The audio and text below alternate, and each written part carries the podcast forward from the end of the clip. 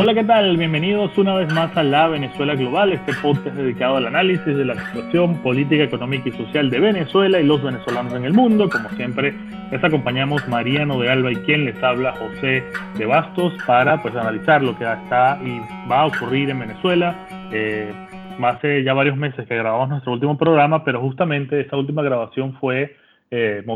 producida, motivada por la eh, designación de un nuevo CNE. En ese momento, pues, eh, se empezaba a hablar de las elecciones regionales eh, y diría yo que había poco ánimo de participar o no, no, se estaba hablando mucho de la participación en esas elecciones, pero bueno, las cosas han cambiado y a menos de un mes de que se celebren, pues la mayoría de la oposición está llamando a participar en ellas, tiene candidatos eh, involucrados buscando las gobernaciones o las alcaldías, también las, los puestos de los consejos legislativos estadales y, municipales. Más allá, pues obviamente de muchas críticas y de, muchos de los propios participantes saben la, las condiciones en las que se va a estar, pero sin duda el debate eh, político venezolano, diría, se, se mueve en torno a eso. Obviamente también han pasado otras cosas que, que estaremos comentando aquí, eh, sobre todo quizás la extradición de, de Alex Saab de, Cabo Verde a Estados Unidos y cómo eso impacta en el chavismo, pero bueno, quizás para, para entrar de una vez, eh, hablar de, de, dónde estamos y de dónde hemos estado en estos últimos meses, pues eh, traigo a Mariano aquí para que eh, pues me dé, cómo es, eh, nos dé su perspectiva eh, de lo que está pasando, ¿no? Y de cómo ve este, este camino, esta recta final hacia las elecciones regionales y bueno, en general cómo, cómo ve la situación política, Mariano. Hola José, ¿cómo estás? Bueno, qué bueno, qué bueno conversar nuevamente. Teníamos mucho tiempo sin, sin hacer el programa. Eh, yo creo que efectivamente es un panorama bastante complicado. Eh, tú, tú, decías que, bueno, que, la última vez que grabamos el programa no se estaba hablando de las elecciones del, de, noviembre. Eh, creo que de alguna forma eso, eso ya a mí me hace mucho ruido, ¿no? Que, que al final pues va a ser que la oposición política en Venezuela eh, pasó gran parte del año 2021 sin, sin saber qué hacer, con pues discus aparentemente discusiones internas. En, en, un principio había mucha resistencia a participar y, y yo creo que de alguna forma llega a la, a la, fase de, a la decisión de participar y obviamente a todo lo que hay que hacer para, eh, para, para, hacer eso una realidad, pues llegó bastante tarde, ¿no? Si, si además recordamos cómo, cómo, se da la participación de la oposición en, esta, en estas elecciones, básicamente en, en, el último día posible fue que, que, se hizo el anuncio y luego el, el Consejo Nacional Electoral que, que fue nombrado este año por, por, la Asamblea Nacional electa en el año 2020, tuvo que dar varios, varias prórrogas de los lapsos para, para, para, para, que fuera posible para la oposición de alguna forma inscribir sus candidaturas, etcétera, etcétera, ¿no? Eh, yo creo que es evidente ya que, que la oposición no va a tener un, un, buen resultado, o sea, no lo va a tener, el resultado va a ser bastante favorable para el gobierno, eh, eso, eso es evidente. Eh, yo, yo quizás eh, lo, que me hace mucho ruido es que ningún líder opositor, eh, salvo quizás Enrique Capriles, pero tampoco lo ha hecho con la suficiente fuerza, pienso yo, ha tratado de, de alguna forma de explicar una narrativa al país de, de cómo estas elecciones pues, nos acercan al cambio político incluso pues en un escenario donde es evidente que el chavismo va a ganar la mayoría de las gobernaciones, la mayoría de las alcaldías, eh, y bueno, y aparentemente es posible que la oposición gane algunas, eh, pero, pero realmente creo que la sensación del país el día 22 de noviembre va a ser una donde pues el chavismo nuevamente se impuso. Eh, el chavismo, que es muy hábil en esto, va, lo va a vender como, como una gran victoria eh, y luego, pues, el chavismo se va a sentir muy, muy fortalecido, o más fortalecido aún de lo que ya se ha sentido este año, luego que recuperó la Asamblea Nacional, eh, sobre todo de cara no solo a, a, a, a, la mesa de negociación en México, sino también pues teniendo en cuenta que en teoría, en teoría, salvo que la oposición decida activar el referéndum revocatorio, y pareciera que eso todavía no es una decisión que, que está tomada, eh, vamos, a, vamos a entrar en una fase de dos años, el año 2022 y el año 2023, en donde pues sencillamente en el calendario de la Constitución, por así decirlo, no hay ninguna elección planteada. Entonces eso obviamente eh, le, le, le, obliga a la oposición plantearse cómo hago para de alguna forma mantener la organización, o sea, mantenernos, o sea, ¿cómo, hago para fortalecer la organización del movimiento opositor, que en este momento está en una situación muy crítica, si no hay una elección? Eh, y de alguna forma cómo, cómo, hago patente el descontento que, que hay, eh, pienso yo todavía en, en, una, en una, mayoría, en una, una, mayoría de la población venezolana eh, por la situación que vive el país. Sí, sí a ver, yo creo que, que hay, hay, cosas que, que, que, dependen, digamos, de la oposición y otras que no, ¿no? Yo creo que en buena medida el resultado del 21 de noviembre eh, no depende tanto de la oposición, sabiendo las circunstancias electorales, pero de acuerdo con lo que tú, estoy de acuerdo con lo que dices de que eh, aún sabiendo todas esas dificultades, las cosas se pudieron hacer eh, mejor, ¿no? Mejor en el sentido de tener más tiempo, de definir de una mejor forma quiénes iban a ser los, los candidatos y bueno, en muchos casos que, hubiera candidatos únicos, aunque también podemos entrar en el debate de quiénes son los que, los que rompen la unidad y, y qué intenciones tienen, ¿no? Eh, algunos de los partidos que están lanzando eh, candidatos. También es verdad que eh, muchos de los candidatos de la unidad, pues hasta hace poco decían que no iban a participar, ¿no? en todo caso, a mí lo que, mi, opinión, digamos, sobre las elecciones es que no, no, se basa tanto en si participar o no, sino en cómo participar o no, ¿no? Yo creo que, aunque sea muy difícil, digamos que la dirigencia política debería, o siento yo que nos debe un discurso eh, un poco más sincero, eh, empezando por decir, mira, yo creo que lo que hicimos en el 2019 fue lo correcto en ese momento, generamos mucha presión, sentimos que podíamos haber eh, roto esa coalición de gobierno y creo que hubo mucha, mucha expectativa lógica al respecto, pero bueno, esa, esa estrategia fracasó o no llegó a su fin y hay que, hay que moverla un poco, no hay que cambiarla un poco y al menos muchos decidimos que podemos aprovechar estas elecciones un poco como, para lo que dices tú, Mariano, de no pensando específicamente en el resultado, sino bueno, para volver a organizarnos un poco, volver a recorrer el país, mostrarle algo a la población, una, una alternativa, ¿no? Eh, y realmente pensando a futuro, porque también, y quisiera escucharlo un poco más, sabemos que el chavismo le ha quitado el poder a las gobernaciones, eh, va a colocar protectores o como se llame, eh, si el resultado es adverso, o sea, sabemos en las condiciones en las que estamos, pero aún así creemos que esta es la mejor ruta por, una especie de lucha superior, ¿no? Eh, sin embargo, pues muy rápidamente el, el, discurso y lo que dicen los dirigentes es voy a resolver el problema del agua, voy a resolver el problema de la electricidad, la, la seguridad y que uno, de nuevo, se puede entender porque sabemos que eso es lo que pide la gente, pero si eso realmente no lo vas a poder cumplir, pues para qué decir, ¿no? Para, para eventualmente te va eh, a costar más con, con, la población y con la confianza. Entonces, sí creo que hay parte de la población que no va a participar porque, porque está cansada de ese discurso de que te voy a resolver las cosas cuando en verdad no lo vas a poder hacer, ¿no? Eh,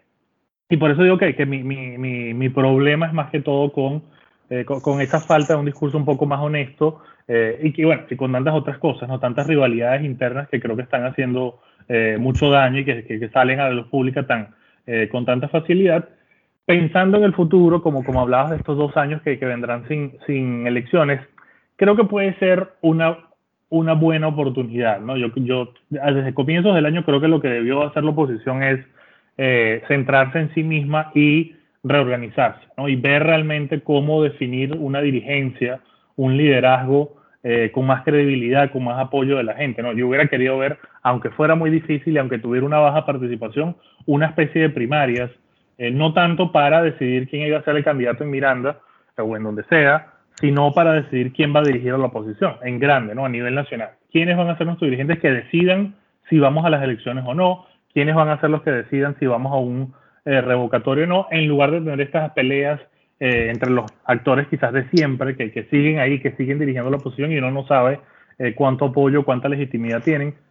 quisiera que en el 2022 y 2023, bueno, primero no se busque el referendo revocatorio, porque creo que eso es una vía muerta, eh, porque el chavismo la mató. Eh, y segundo, que sí hay una organización interna que le dé confianza a la población, que yo creo que es lo primero que hay que hacer.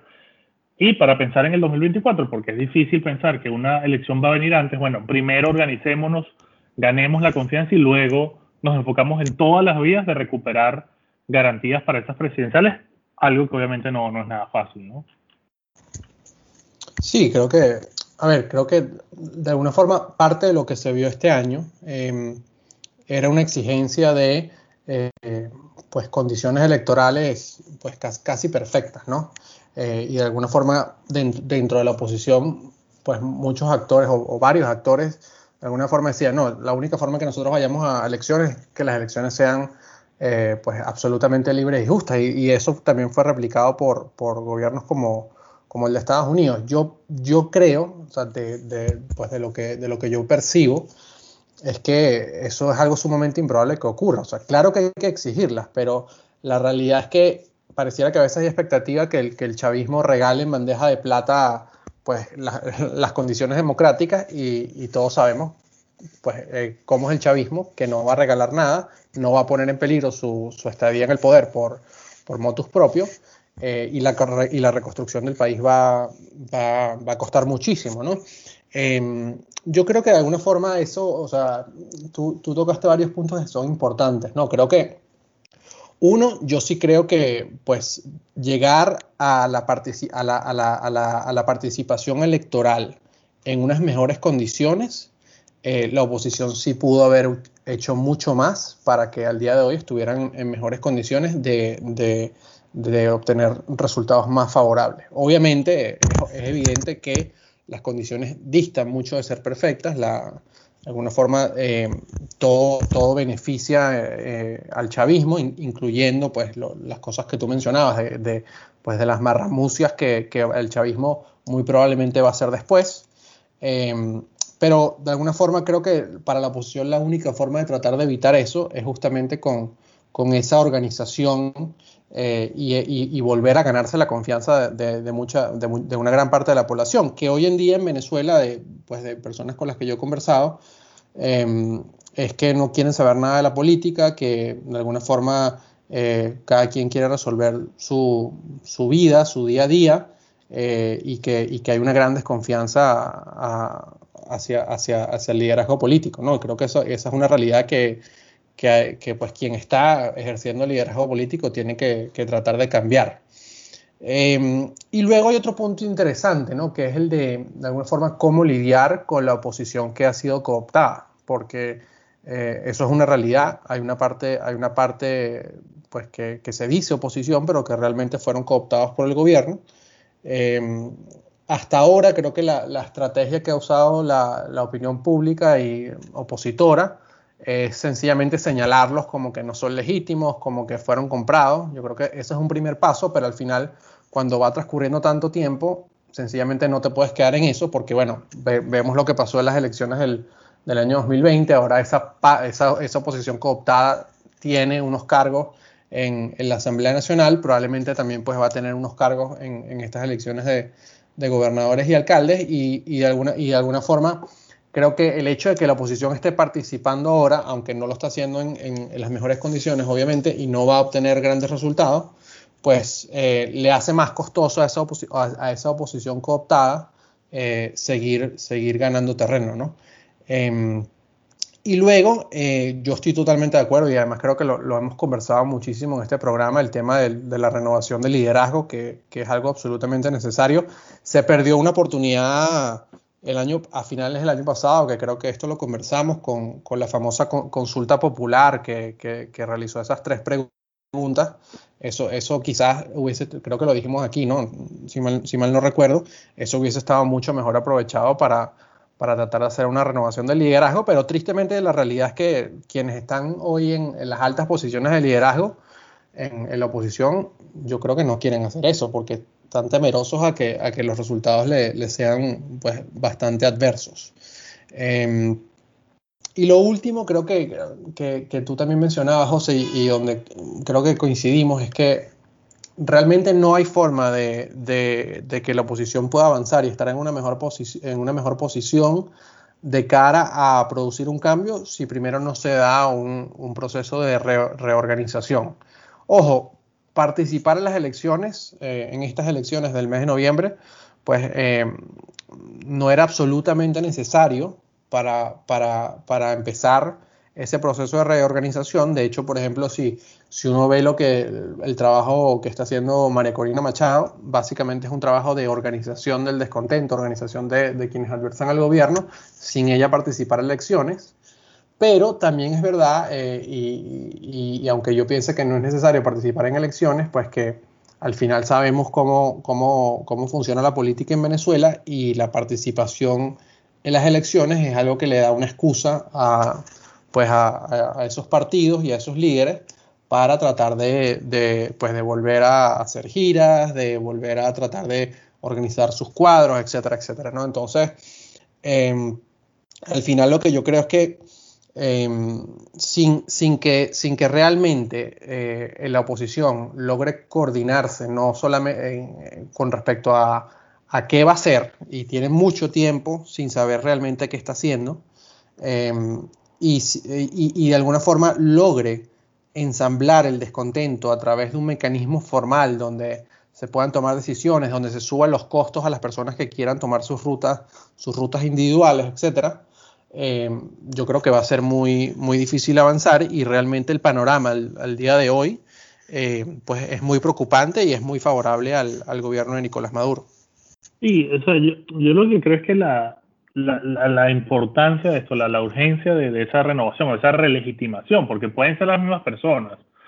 quienes terminen dirigiendo, pero que, que, que tengan, digamos, el apoyo, que haya una forma de decir, mira, aquí está el apoyo eh, que tenemos, ¿no? Eh, en estos días un amigo me, me pasaba una, una, entrevista que le hacían a Leopoldo López y me preguntaba, ¿por qué entrevistan a Leopoldo López? ¿Qué, qué relevancia sigue teniendo él?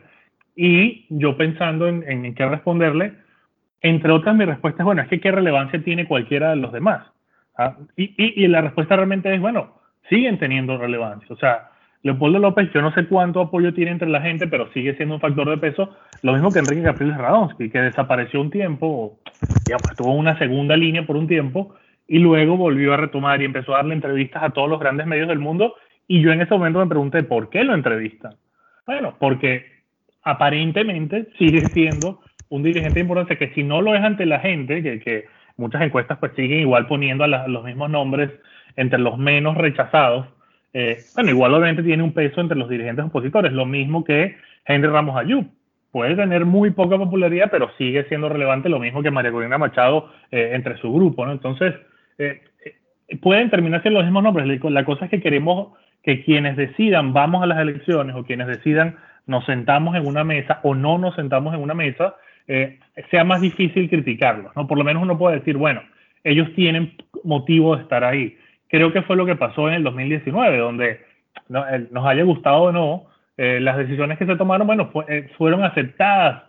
casi unánimemente dentro de la oposición, porque había una estructura legitimada, como era la Asamblea Nacional, con unas normas internas que la oposición había fijado de rotación de la presidencia, y bueno, y hubo eh, acciones, sobre todo en el 2017 con Julio Borges en la presidencia y en el 2019 con, con Juan Guaidó y, Voluntad Popular. Entonces, se aceptó mucho más eso porque tenía legitimidad y obviamente hubo un gran respaldo popular a esas acciones. Era más difícil, como, como tú mencionas, había un costo mayor para quien se saliera eh, de esa línea. Lo que pasa es que, claro, ya han pasado dos años y casi tres años y al igual que la población venezolana, eh, digamos que la comunidad internacional pues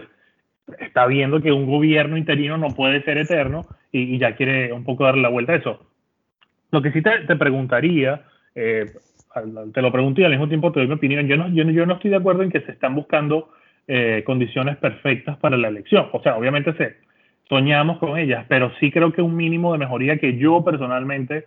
eh, no veo. O sea, para mí me parece muy bien que, que, que Roberto Picón, sobre todo Roberto Picón, más de lo que al menos en público ha mostrado Enrique Márquez esté en la directiva del CNE, pero con todo respeto a él y su figura, creo que él es una persona que obviamente está más cerca y es un testigo directo eh, con, cierta eh, influencia limitada, pero con cierta influencia para, eh, bueno, para decir lo que está pasando ahí, intentar cambiarlo, pero al final del día la elección sigue siendo dominada por el chavismo,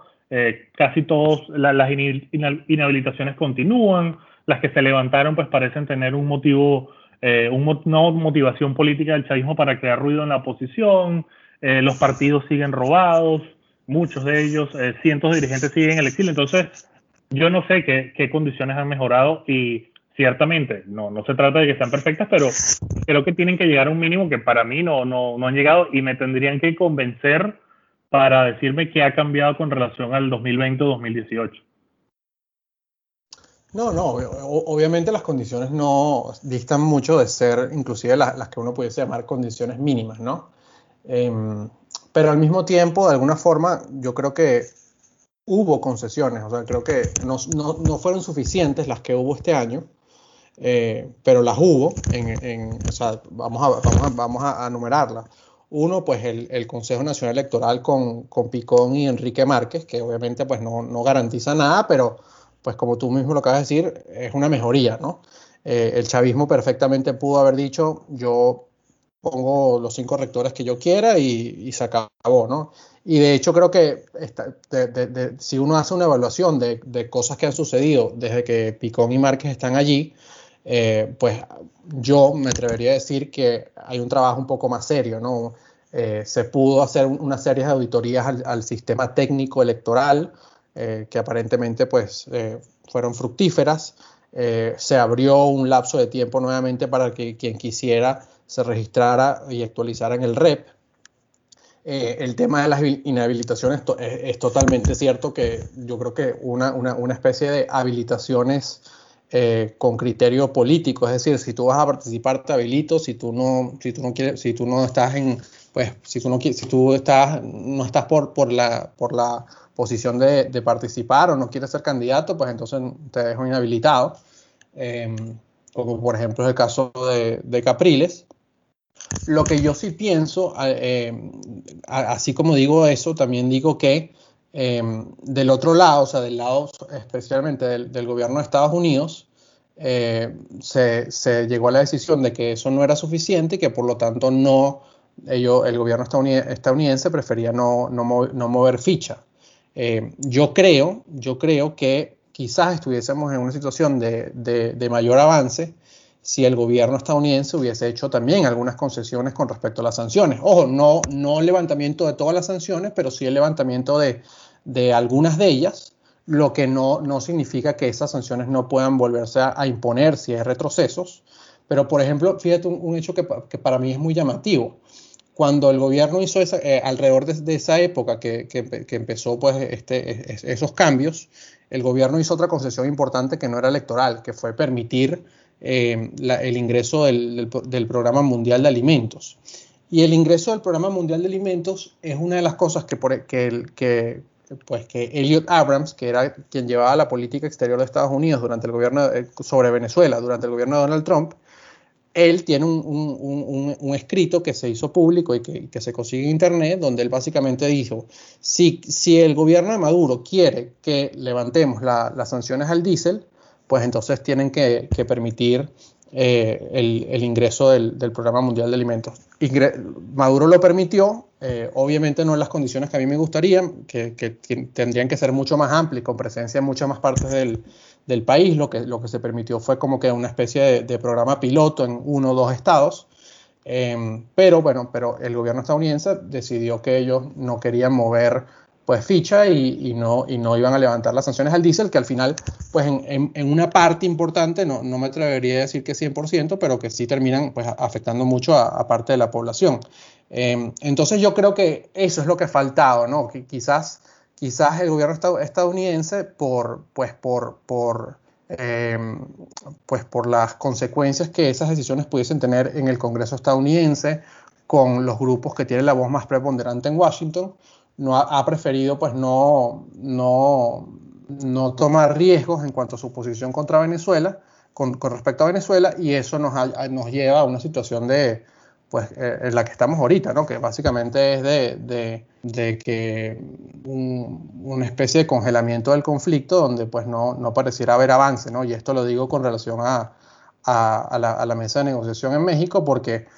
como lo decía antes, el gobierno no va a regalar nada y el gobierno en este momento la, percepción que tiene es que el gobierno estadounidense no, no quiere o, no puede hacer concesiones, entonces por, por lo tanto para que, para que no, eh, no, no tiene ningún interés en, en, la mesa en México. ¿no? Es triste decirlo porque obviamente... Adelante, adelante. Sí, no, es, es que justamente eso que, que, dijiste antes y que vuelves a decir ahora, creo que es al final es el, el, el meollo, ¿no? Del chavismo no va a regalar nada, el chavismo no va a hacer nada que ponga en, en riesgo su estabilidad. Bueno, es que ese es el problema, ¿no? Que, que que necesitamos que el gobierno, eh, que el chavismo ponga, eh, o sea, llegar a un punto en donde pueda aceptar que no va a estar en el poder. Y esa es la, dificultad de, la situación de Venezuela, ¿no? Eh, una mesa de negociación, que, hablando de la de México o de cualquier otra, bueno, tiene que tener como fin último la, la, la, vuelta de la democracia, ¿no? Y eso quiere decir ir a unas elecciones, por ejemplo, ¿verdad? O sea, podría haber otras vías más rápidas, pero perfecto, vamos a unas elecciones donde el chavismo acepte que puede perder, que puede perder y salir del poder. Esa, esa es la dificultad. Y, bueno, y yo me parece muy bien que la oposición intente siempre y muestre siempre voluntad de diálogo eh, y que pueda hacer cosas como ir a las regionales para ir construyendo, pero es ir construyendo un, un cambio en el poder de arriba, ¿no? O sea, un cambio en las instituciones eh, que, que, realmente tienen poder. las regionales son como una una pequeña alcabala y muy bien si algunos alcaldes eh, hacen una mejor labor eh, dentro de sus pocas competencias eh, que, los que hacen los del PSU. Perfecto, a mí me parece muy bien que la gente vote por eso, pero al final el problema está arriba, ¿no? Y, y, si, y, entonces también como que me pregunto, ¿de qué sirve ir a una mesa en donde el fin último no sea poner en riesgo la estabilidad del chavismo en el poder? Igual creo que la oposición tiene que seguir acudiendo, pero creo que un poco también eso es lo que termina pensando Estados Unidos, más allá de este caso eh, que, mencionas, o de, que es verdad que quizás pudieron flexibilizar algo o no. Eh, bueno, algo de lo que ha pasado este año eh, nos está llevando a un posible cambio de poder, o sea, una posible democratización de, Venezuela. No lo sé, y por eso creo que las, las medidas que se han tomado, que, algunas las enumeras y que, que, que estoy bastante de acuerdo con lo que dice. Bueno, eh, no, no hay certeza de que si un candidato opositor gana, no le van a hacer lo que le hicieron a Andrés Velázquez, por ejemplo, de cambiarle los votos eh, y quitarle ese triunfo. No hay certeza de que eh, no vaya a haber gente presionando en los centros de votación para que votes por el candidato del oficialismo. No hay certeza luego de que aún ganando vayas a tener poder. Y en el caso a largo plazo, pues, ¿cuál es la certeza de, que, de que eventualmente podemos ir a un proceso electoral para en donde el chavismo pueda perder. Bueno, no la hay, ¿no? Y, y de nuevo, creo que esto es lo, lo, lo, realmente difícil la situación venezolana, lo que frustra a la gente, obviamente, lo que genera tantos conflictos dentro de la oposición, eh, porque unos dicen, bueno, vamos poco a poco a ver otra vez, porque hemos ido poco a poco antes, otra vez construyendo de a poquito, aprovechemos lo que está en el corto plazo a ver si nos sirve en largo plazo. Hay otro grupo eh, que sigue diciendo, no, si, si sabes, eh, go big or go home, como dicen en Estados Unidos, ¿no? O sea, tenemos que ir a simplemente pensar en elecciones presidenciales justas, todo lo demás eh, es una distracción. Yo creo que ambas posturas son entendibles, son legítimas, eh, vienen de personas que yo considero que son opositores honestos, digamos, pero bueno, el problema sigue estando ahí, el gran problema sigue estando ahí. ¿Cómo hacemos,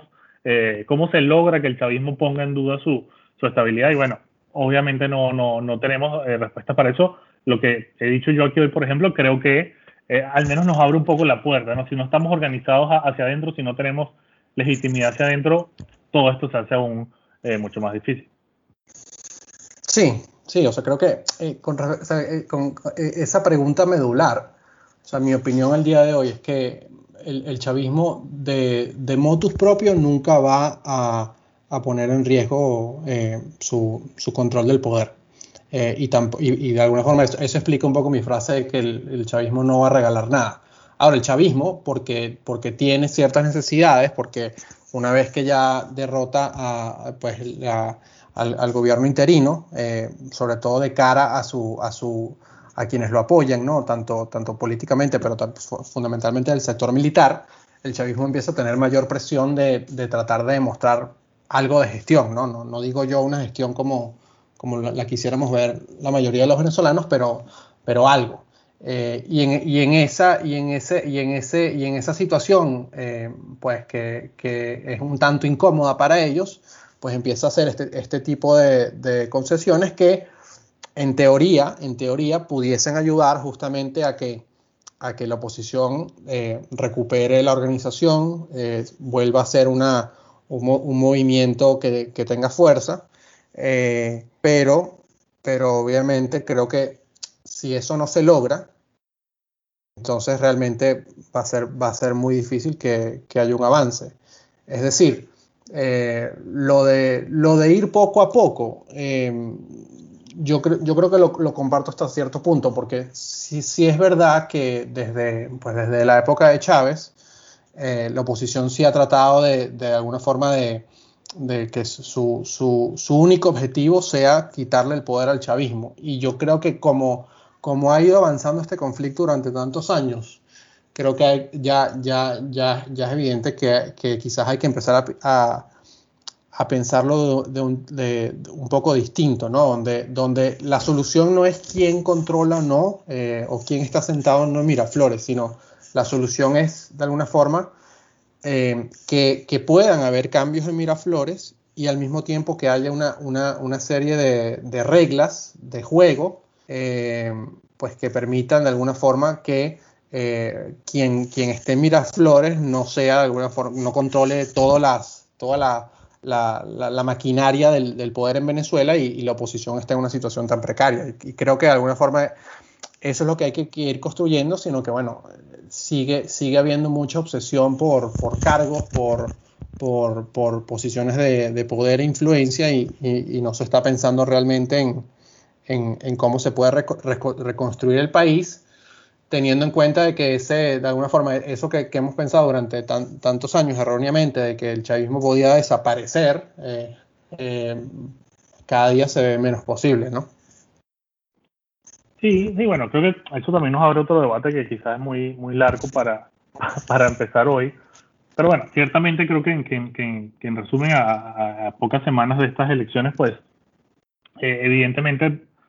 creo que es, es, obvio que, el, que la, la, situación en la oposición por lo menos está eh, moviéndose, o sea, está cambiando, está migrando y en el 2022 veremos, eh, bueno, probablemente más conflictos, ¿no? Pero algo ya más alejado de lo que fueron estos años, eh, al menos hasta comienzos de este año con, con la preponderancia del, del gobierno interino. Eh, habrá que ver qué tanto juegan los resultados del 21 de noviembre en el futuro liderazgo opositor, ¿no? A ver quién puede eh, alegar algún triunfo en, en, en noviembre, eh, probablemente sobre todo si la oposición logra ganar alguna eh, gobernación de, de, de importancia eh, de los estados uh -huh. más grandes, no obviamente de los estados más poblados, eh, pero bueno, más, más, allá de eso creo que el, el, el, el, debate interno, la pelea para, para a veces a cuchillos, es difícil de, de, no ver que continúe, ¿no? Habrá que ver qué, tanta, qué tanto pueden reunirse todos los sectores y un poco en silencio eh, entre noviembre y enero, febrero, para, para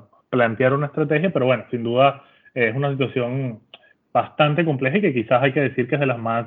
eh, duras y negativas en las que ha estado la oposición en, en los últimos años, ¿no? Quizás ya para, para ir finalizando, Mariano. Sí, no, brevemente, yo creo que ojalá, ojalá la, las elecciones del 21 de noviembre ayuden de alguna forma a, eso que lo que nosotros coincidimos, que es que de paso o, abra la puerta a, una renovación eh, del, liderazgo opositor, sino que bueno, lamentablemente cuando uno ve, por ejemplo, los candidatos de, de los grandes estados, se me ocurre ahorita, pues Miranda, eh, Zulia, eh, Lara, pues Sí, la renova yo pienso que la renovación de la oposición no, no va a ser, no, no, no, puede, no va a ser, no, nunca va a ser liderada por, por Manuel Rosales, por ejemplo. Eh, pero bueno, pero ojalá vaya, pero ojalá sí surjan algún, algunas nuevas caras que, que, yo creo que le, le hace falta mucho al, al, movimiento, al movimiento opositor. Eh, y luego, pues sí es verdad que, que, que, en algún momento tendrá que haber una especie de, de coordinación, por más que cada vez las, las diferencias se hagan más, más amplias, ¿no? Yo, yo en este momento no estoy seguro que, que esa, pues que esa re, re, vamos a decirlo de otra forma, que es que, que limar las asperezas dentro de la oposición va a ser posible. En este momento no veo situación evidente para eso, porque al mismo tiempo que hay personas que, que, que, que están haciendo trabajo para participar en las elecciones, entonces al, cuando, cuando hablan con actores internacionales, entonces eh, prefieren no participar y que se extienda el, el, gobierno interino. Uno, uno, de esos casos es el, el, señor Leopoldo López que tú mencionabas, eh, cosa que es muy confusa, pero al final creo que, que, es algo que el país reclama, es algo que el país reclama eh, cada vez con más fuerza y sobre todo cuando surgen, surgen estos enfrentamientos, porque bueno, sí, esos enfrentamientos para cada uno de, de, de, de las, la, los, del poco número de venezolanos que, lo, que los apoyan exclusivamente a ellos, pues podrá ser muy interesante, pero para el grueso de la población eso, eso te, termina no resolviendo nada. Sí, y, creo que sobre todo el cansancio es de la pelea en sí misma, ¿no? De, que más allá de que uno puede estar de acuerdo con uno con el otro, eh, bueno, da, da, da, fastidio seguir viendo la, la pelea, eh, bueno, la enésima pelea entre, entre estos dirigentes. Pero bueno, creo que buen debate para retomar los programas y creo que podemos al menos comprometernos a hacer un programa eh, luego de las elecciones para hablar un poco de los de los resultados y bueno, y de lo que sale de esos, de esos resultados. No, más allá de los resultados, yo también estoy, eh, digamos, interesado en ver cuál es el discurso postelectoral, ¿no? ¿Qué se dice el 22? Eh, esperando que no sea, eh, digamos, simplemente, bueno, no, no, hubo estos abusos y todo esto que ya más o menos conocemos. También será interesante ver el reporte, o los reportes, el inicial sobre todo de la misión de la Unión Europea, ver qué tanto trabajo pueden hacer y obviamente de aquí a allá, aunque es poco probable que algo cambie de aquí al 21, eh, ver qué pasa con la mesa de negociación en México, ¿no? que, de momento está detenida, pero bueno, también ver cómo eh, los resultados o la elección del 21 puede tener algún impacto en eso, ¿no? Así que bueno, nos despedimos entonces, Mariano. Así es. Así es. Bien, entonces eh, muchas gracias nuevamente por acompañarnos. Esperamos estar pronto con ustedes. Pueden escribirnos sí, a la Venezuela Global gmail.com. También estamos en Twitter en arroba venglobal arroba global. Y muchas gracias le decimos Mariano de Alba arroba Mariano de Alba. Y mi amigo José de Bastos en arroba J de Bastos H. Muchas gracias y hasta la próxima. Chao.